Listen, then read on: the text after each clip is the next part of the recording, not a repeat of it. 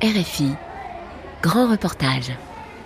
Il fuit la crise économique et une inflation stratosphérique estimée par le FMI à 200 000% en 2019. Près de 5 millions de Vénézuéliens ont fui leur pays, laissant derrière eux toute une génération d'enfants et de personnes âgées qui ont le sentiment d'être abandonnés dans leur propre pays. Au Venezuela, les oubliés de la migration, c'est un grand reportage de Benjamin Delille.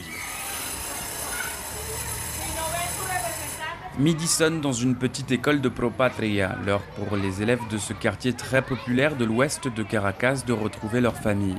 Derrière la grille usée, ce sont surtout des grands-parents qui attendent. Parmi eux se trouve Emilio Vargas, un retraité qui vient chercher sa petite fille, Alejandra. Parmi mes enfants, j'ai une fille qui vit à l'étranger. C'est la maman d'Alejandra. Elle s'appelle Evelyne et elle est au Pérou depuis deux ans. Après avoir obtenu son diplôme d'infirmière, Evelyne n'a pas réussi à trouver du travail dans son domaine. Elle a enchaîné des petits boulots sans jamais toucher plus que le salaire minimum, soit entre 2 et 15 dollars mensuels selon l'inflation du moment. Elle a pris la décision de s'en aller pour aider sa fille et son vieux père. Elle travaille dans un salon de coiffure et de manucure. Là-bas non plus, ça n'a pas été possible pour elle, en tant qu'étrangère, de travailler dans un hôpital. Depuis son départ, Emilio s'occupe d'élever ses enfants avec sa femme. Au Pérou, la vie d'Evelyne est précaire et surtout solitaire. Elle va peut-être revenir pour la première fois en décembre et aimerait repartir avec sa fille. Mais même après deux ans de séparation, l'idée n'emballe pas Alejandra. Ça ne me plaît pas, je veux rester ici. Je vis bien quand même, je ne veux pas partir dans un autre pays. Plutôt que d'abandonner ma famille, je préfère avoir un avenir ici au Venezuela. Toutes ces personnes restées au Venezuela alors qu'une partie de la famille a émigré sont appelées les dejados atrás, les laissés derrière. Fabiana Duarte est la conseillère principale d'éducation de l'école. Les derniers chiffres que nous avons datent de la fin de la dernière année scolaire et nous avions 40 enfants laissés derrière, soit parce que les deux parents sont à l'étranger, soit l'un des deux parents. Un élève sur quatre donc et le chiffre augmente à chaque rentrée des classes. Cela a bien évidemment un impact sur le moral des enfants concernés et sur leurs résultats scolaires. Certains n'ont même plus de contact avec leurs parents. Estrella, une autre grand-mère, essaye de maintenir au maximum le lien entre ses petits-enfants et leur mère qui vit en Équateur. Elle habite loin mais elle reste toujours attentive à ses enfants. Je lui envoie des vidéos quand ils partent à l'école, quand ils font leurs devoirs, quand on joue ou qu'on mange. Elle est très attentive. D'ailleurs, elle se prive là-bas pour qu'on vive bien ici. Une situation qui a beaucoup fait souffrir Taylor, 7 ans, bien qu'il comprenne pourquoi ses parents sont partis. Parce qu'ici tout est très cher, parce que les enfants qui sont pauvres mangent dans les poubelles, alors que moi je vais bien. Mais ma maman et mon papa me manquent. En écoutant son petit-fils, les larmes montent aux yeux d'Estrella. Même si elle se dit chanceuse de vivre avec l'argent envoyé par sa fille, elle avoue que ce n'est pas tous les jours facile. Ce n'est pas pareil d'être grand-mère ou maman. Je dois jongler entre gentillesse et autorité. Avant, c'était la maman qui s'occupait de les réprimander et moi j'avais le beau rôle, celui de la gentille. Maintenant, je suis un peu le papa, la maman, la grand-mère. Parfois, ils se trompent, m'appellent maman et je dois leur rappeler que je suis leur grand-mère. L'autre problème auquel cette école doit faire face, c'est qu'en plus de voir les parents des élèves partir, elle n'arrive pas non plus à garder ses enseignants car il est impossible de les payer décemment. Fabiana Duarte. L'année dernière, parmi les 12 enseignants que comptait l'école, il n'en est resté que 4. On a tenu grâce aux mères volontaires. Elles ont d'ailleurs décidé cette année de suivre des cours à l'université. Sans ça, on aurait dû fermer l'école. Si l'école peut compter sur des mères volontaires qui remplacent les enseignants, c'est qu'elle fait partie du réseau Fe y Alegría, un mouvement social et religieux d'éducation populaire qui compte plusieurs centaines d'écoles au Venezuela. Maria Gabriela Carmona est l'une d'entre elles. Nous la rencontrons dans sa salle de classe. Je peux le faire parce que je vis aussi grâce à l'argent de mon mari. Entre le peu que je gagne ici et son travail, on s'en sort. J'ai commencé comme mère volontaire quand mes enfants étaient ici. Ça m'a plu, donc j'ai commencé à faire des remplacements. Mais avec l'exode des enseignants, je suis devenue titulaire. Cela fait déjà deux ans. Donc maintenant, j'étudie les méthodes d'enseignement pour mieux préparer les enfants. En plus de ses cours à l'université, elle a l'impression de devenir psychologue pour tous ces enfants qui vivent sans leurs parents.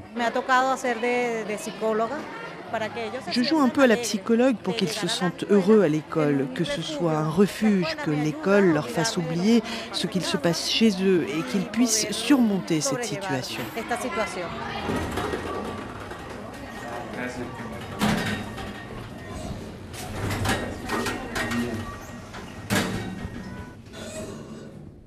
Donc là, on est en plein centre de Caracas, à quelques pas des, institutions nationales, du Panthéon national aussi, qui est tout proche. Et on va rencontrer euh, Luisa Pernalente, qui est la coordinatrice nationale de Fe y Alegría.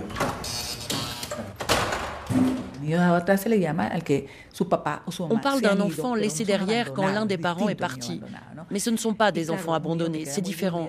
Ce qui est sûr, c'est que c'est un enfant vulnérable. Il devient triste, déprimé, il peut être agressif car il ne comprend pas pourquoi ses parents sont partis. Il faut leur expliquer qu'ils sont partis pour lui permettre de manger. Je pense que ce phénomène est un drame à trois acteurs. L'enfant qui reste, bien sûr, les parents qui sont tristes de s'en être allés car il s'agit d'une émigration forcée. Ils ne s'en vont pas par choix, pour le plaisir, mais parce qu'ils ne s'en sortent plus ici. Et enfin, la personne qui reste et qui s'occupe des enfants, elle souffre car c'est impossible de gérer facilement cette situation. Dans le réseau des écoles Fe y Alegría, donc dans les milieux les plus populaires, le phénomène est en pleine expansion. En juin 2018, on a compté 4444 enfants laissés derrière. C'est un chiffre facile à mémoriser. En juin 2019, nous en avions 5800 de plus. Ça veut dire que nous avons plus de 10 000 enfants concernés sur environ 110 000 élèves. C'est terrible. Rien que dans le réseau, le chiffre a donc doublé en un an. Et au niveau national, Luisa Pernalente constate avec amertume le silence des pouvoirs publics à propos de ce phénomène. Où est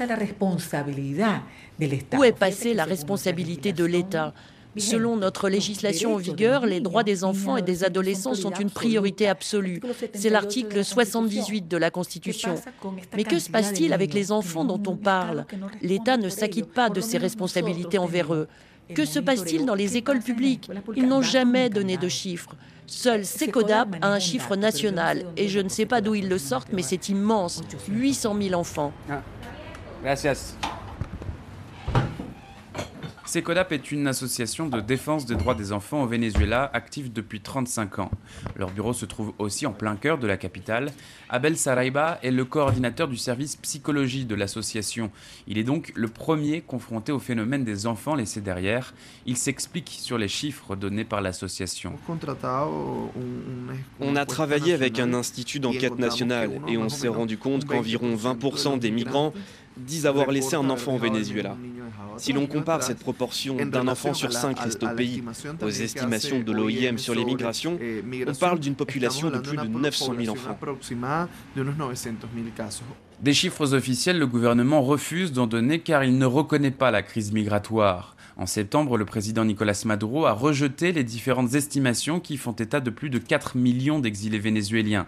Il a simplement concédé que 300 à 700 000 personnes avaient peut-être quitté le pays depuis 2015. Face à une émigration forcée, de plus en plus dangereuse, les parents sont de moins en moins prêts à embarquer leurs enfants. Et les conséquences psychologiques de cette séparation sont gravissimes. Selon la SECODAP, plus de 90% des familles concernées ne reçoivent aucun suivi. Le principal problème que l'on observe chez l'enfant laissé derrière quand on commence le processus migratoire des parents, c'est le sentiment d'abandon.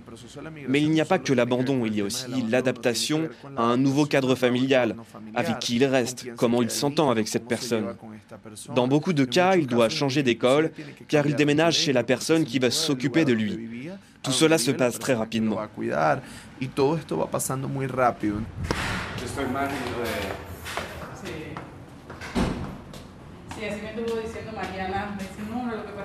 Parmi les jeunes suivis par la SECODAP, il y a Gabriel, 11 ans.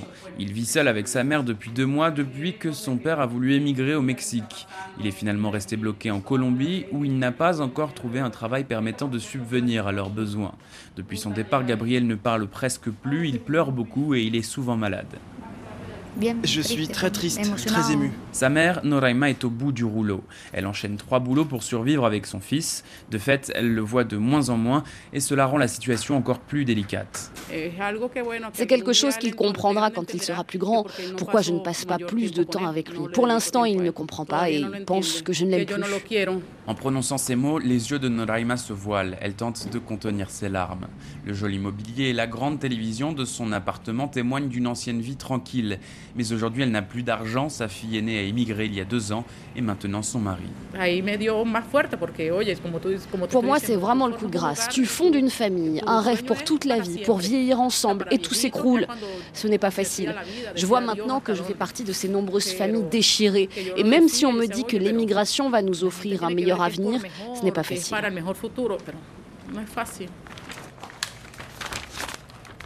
Des adultes en état de détresse émotionnelle comme Noraima, Abel en voit passer de plus en plus dans son bureau. Il commence à leur offrir un suivi et qu'il s'agisse de parents, de grands-parents ou de n'importe quel proche en charge des enfants, les symptômes sont les mêmes.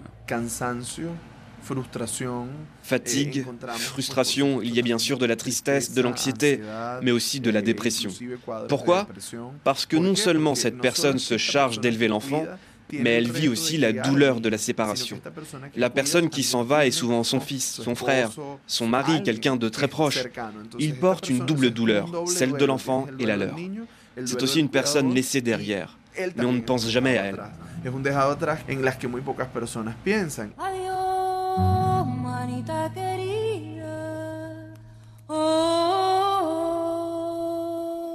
Celles qui ressentent le plus ce sentiment d'abandon, ce sont certainement les personnes âgées.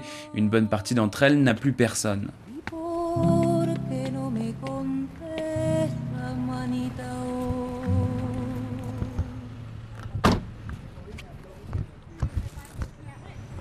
On arrive chez Monsieur Guarte, dont les enfants sont partis. Il reste tout seul dans un grand immeuble au centre de Caracas. On est avec Ingrid, une travailleuse sociale du quartier qui euh, va donc nous présenter. De ma famille, il ne me reste plus qu'un neveu et des cousins, un ou deux. Ces enfants sont partis depuis plusieurs années déjà. Il y en a un au Chili et deux en Italie. Ils sont très contents. Je vois qu'ils vont mieux économiquement. Ils viennent vous voir de temps en temps? Pas pour l'instant. Ils vous envoient un peu d'argent non, non, parfois il m'envoie des paquets avec des choses difficiles à trouver ici, comme du chocolat. Selon Ingrid, la travailleuse sociale qui lui rend visite chaque semaine, les enfants émigrés de ces personnes seules ont de plus en plus de mal à subvenir à leurs besoins. Ils font ce qu'ils peuvent, mais généralement ils envoient très peu à leurs parents car ils ne s'en sortent pas à l'étranger. Et ici, les personnes âgées ne touchent qu'une pension égale au salaire minimum, ce qui équivaut à 2 kilos de farine. De plus en plus d'associations viennent en aide aux personnes âgées pour les aider à affronter la crise. La plus ancienne s'appelle Convité. Elle organise des distributions de médicaments et de nourriture. Elle documente aussi les problèmes rencontrés par le troisième âge, notamment les conséquences de l'émigration. Luis Francisco Cabezas préside l'association. Les vieux restent ici, très peu émigrent parce que les conditions de migration des Vénézuéliens sont trop précaires. La plupart se retrouvent à marcher jusqu'au Pérou. Cela demande une certaine condition physique. Par conséquent, beaucoup de personnes âgées se retrouvent en situation de solitude. Selon l'une de nos enquêtes, 20% des personnes dont les enfants ont émigré vivent seules. Une situation de solitude qui les rend d'autant plus vulnérables à tous les problèmes qui secouent la société vénézuélienne. Il y a une hausse de certaines causes de décès. Par exemple, les morts dans les queues pour toucher la pension de retraite ont augmenté.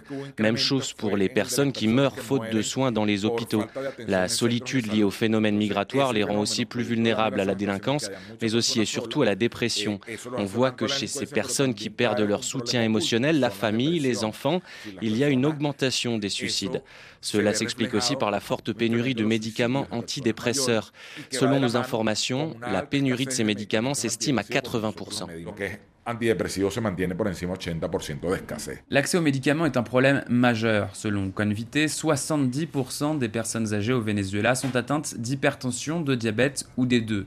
Des maladies qu'ils contractent parce qu'ils ne peuvent pas se nourrir correctement et qu'ils ont du mal à soigner parce que les médicaments sont soit introuvables, soit inabordables. Pour ceux qui se retrouvent sans ressources, totalement abandonnés, il existe une solution précaire, les ancianatos. Ce sont des centres d'accueil qui n'ont souvent aucun moyen. Alexander Mansal est en charge de l'étude des ancianatos pour Convité. Il nous emmène en visiter un au sud de la capitale. Cette institution dépend de donations caritatives. Les directeurs de cette entité n'ont pas la capacité d'assurer les services nécessaires à leurs pensionnaires, que ce soit pour la nourriture ou pour les médicaments. Dans cet endroit, il y a environ 85 personnes. Entre 65 et 70% des personnes qui se trouvent dans ces centres de soins ont été abandonnées par leurs familles. Donc les familles qui partent à l'étranger font le choix de laisser leurs parents ou leurs grands-parents dans ces entités pour qu'elles ne se retrouvent pas seules. Oui, il faut comprendre que beaucoup de gens s'en vont de manière très précaire, sans savoir s'ils auront du travail. Ils n'ont pas d'autre choix que d'abandonner leurs grands-parents.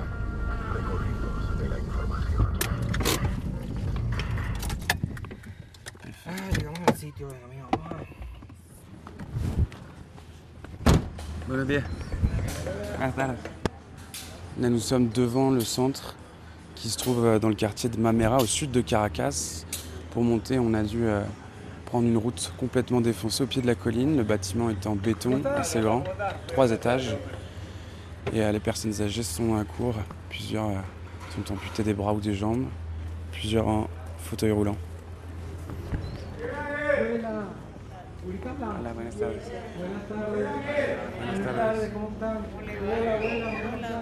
Le centre manque de tout. Il n'y a aucune installation médicale à part une petite infirmerie.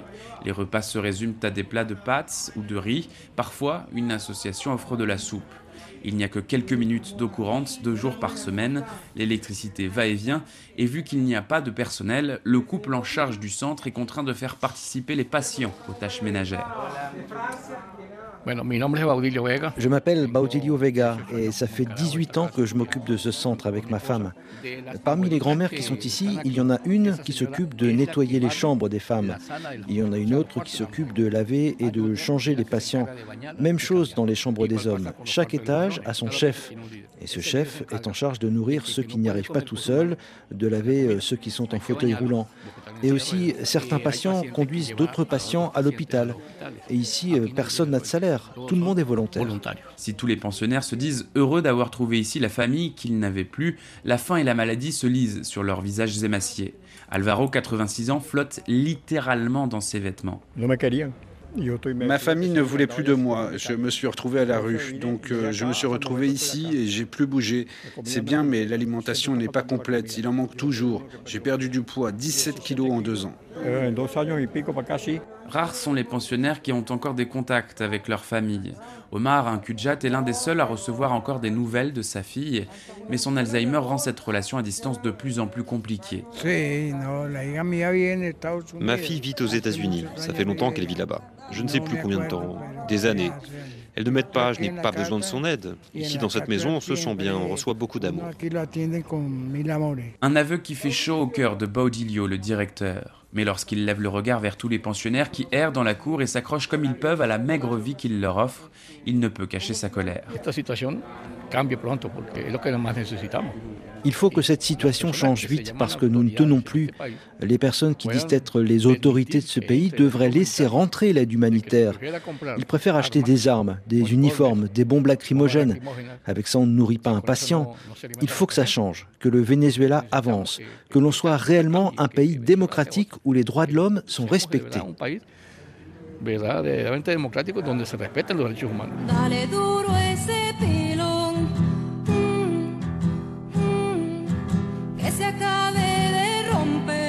Le problème, c'est que tant que le gouvernement ne reconnaîtra ni la crise migratoire ni la crise humanitaire, la situation de ces personnes oubliées au Venezuela va empirer et leur nombre ne cessera de croître.